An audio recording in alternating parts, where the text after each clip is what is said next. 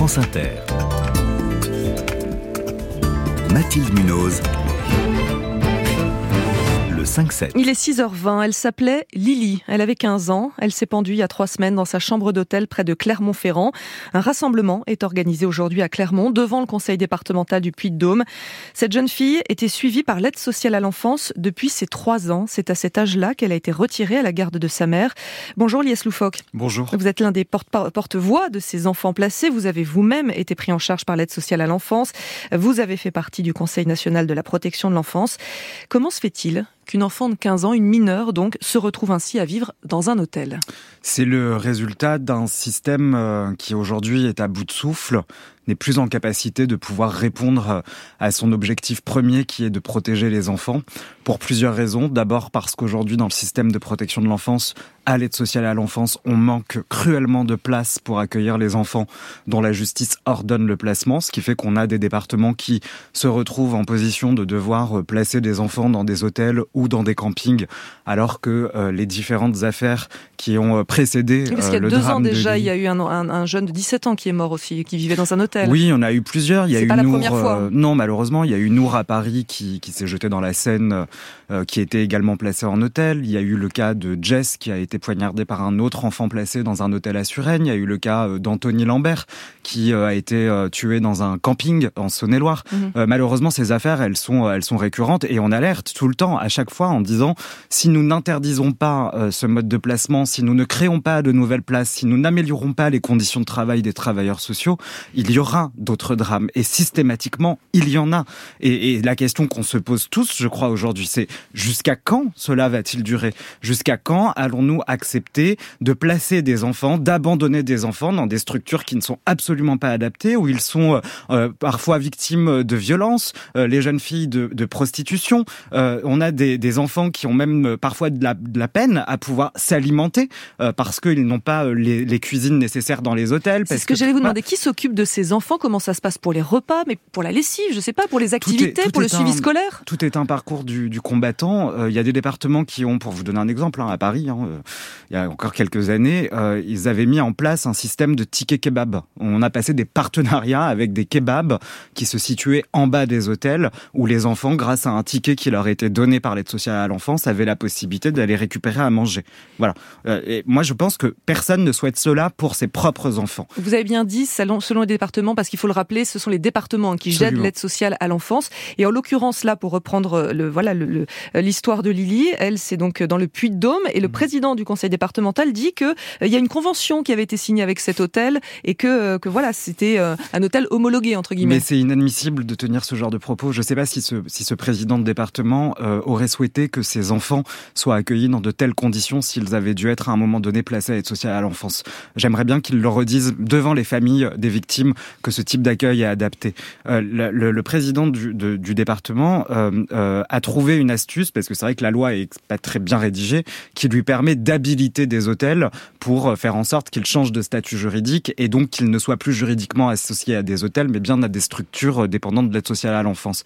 Alors qu'en réalité, dans cette structure où Lily était placée, c'était qui qui était à l'intérieur? C'était l'hôtelier, le veilleur de nuit, Basta, ça s'arrête là. Il y avait personne d'autre. Il n'y a pas d'éducateurs de, la, SE qui vivent avec Et je vais vous dire, je vais même aller plus loin. C'est-à-dire que selon Mediapart, qui a, qui a publié une enquête suite euh, à la mort de Lily, les éducatrices de l'aide sociale à l'enfance, qui étaient chargées de rendre visite aux enfants placés dans cet hôtel, ont obtenu de leur direction de ne plus s'y rendre parce que l'hôtelier était euh, un harcèlement, enfin, était accusé, en tout cas, d'harcèlement sexuel à leur égard. Donc, le département a dit très bien, nous vous autorisons à ne plus y mettre les pieds, mais par contre, ça ne les a pas dérangés de laisser une jeune fille de 15 ans livrée à elle-même dans cette structure. Donc il y a quand même un vrai, un vrai sujet les élus doivent faire preuve de beaucoup plus de responsabilité sur cette question et systématiquement, avant chaque décision prise, se poser la même et la, question de savoir s'ils l'accepteraient pour leurs propres enfants. Ça, je crois que c'est fondamental aujourd'hui. Aujourd'hui, combien d'enfants euh, de l'ASE dorment chaque soir à l'hôtel? C'est difficile à dire. On a eu un rapport, une enquête de l'inspection générale des affaires sociales qui a été conduite en 2020, enfin dont les, dont les conclusions mmh. ont été rendues publiques en 2020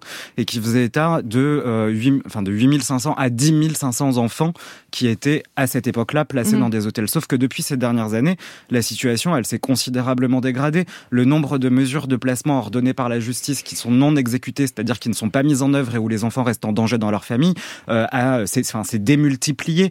Euh, Il n'y a pas de statistiques plus récentes. Non, malheureusement, et c'est d'ailleurs euh, l'une des choses que moi je demande au gouvernement, c'est que là, euh, très vite, dans, dans les jours qui viennent, dans les semaines à venir, il y ait de nouveau une saisine de l'inspection générale des affaires sociales qui permette euh, de faire un état des lieux beaucoup plus clair quatre ans après la première étude, la première enquête qui a été menée. Parce que si l'on veut interdire un dispositif, encore, encore faut-il savoir euh, à combien d'enfants celui-ci s'adresse. Et, et, en l'occurrence, aujourd'hui, on navigue, on navigue, enfin, on est dans le flou. Mais vous avez dit, si on veut interdire ce dispositif, mais en théorie, il est interdit puisque il y a la loi Taquet il y a deux ans qui a été adoptée, qui prévoyait justement là pour cette année d'interdire purement et simplement les placements d'enfants dans des hôtels. Pourquoi elle n'est pas appliquée cette loi? Alors pour plusieurs raisons. D'abord parce que le, le gouvernement n'a pas pris les décrets euh, d'application de la loi. Ça c'est un vrai scandale également parce que quand la loi a été promulguée en 2022, le Parlement a, enfin, a dit euh, en gros euh, au gouvernement nous ne pouvons pas interdire du jour au lendemain le placement mmh. des enfants à l'hôtel. Il y en a 10 500. Donc on joue le jeu, c'est-à-dire mmh. on laisse au département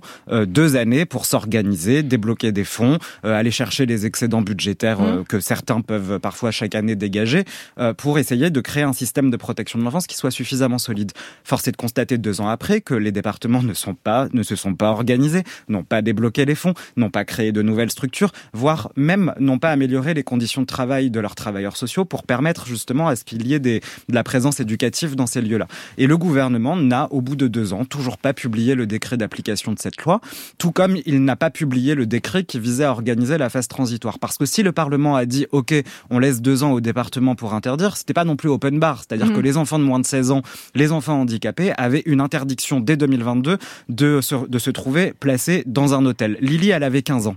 Elle avait moins de 16 ans. Lily, elle avait fait une tentative de suicide avant même d'avoir euh, d'avoir été euh, placée dans cet hôtel. On l'a quand même mise dans un hôtel. Mmh. Lily, elle cochait toutes les cases de ce qui était interdit dès 2022. C'est pour ça que pour moi, euh, au-delà de la colère, c'est énormément d'incompréhension dans la manière dont on conduit cette politique publique aujourd'hui. Et je sais ce qui vous met en colère également, c'est que on n'en parle pas beaucoup de Lily. Non, on n'en parle pas beaucoup et ça c'est systématiquement comme ça. Il y a, cette sensation assez euh, assez révoltante de se dire qu'il y a des vies euh, qui comptent moins euh, que celles des autres, celles qui touchent, enfin les, les vies d'enfants placés aujourd'hui.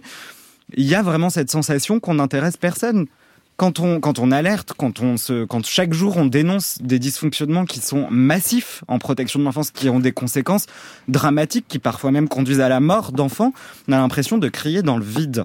Il faut qu'il y ait un sursaut collectif, il faut que chacun s'empare de ce sujet, il faut que nous, en tant que citoyens, nous, nous demandions à nos élus de rendre des comptes.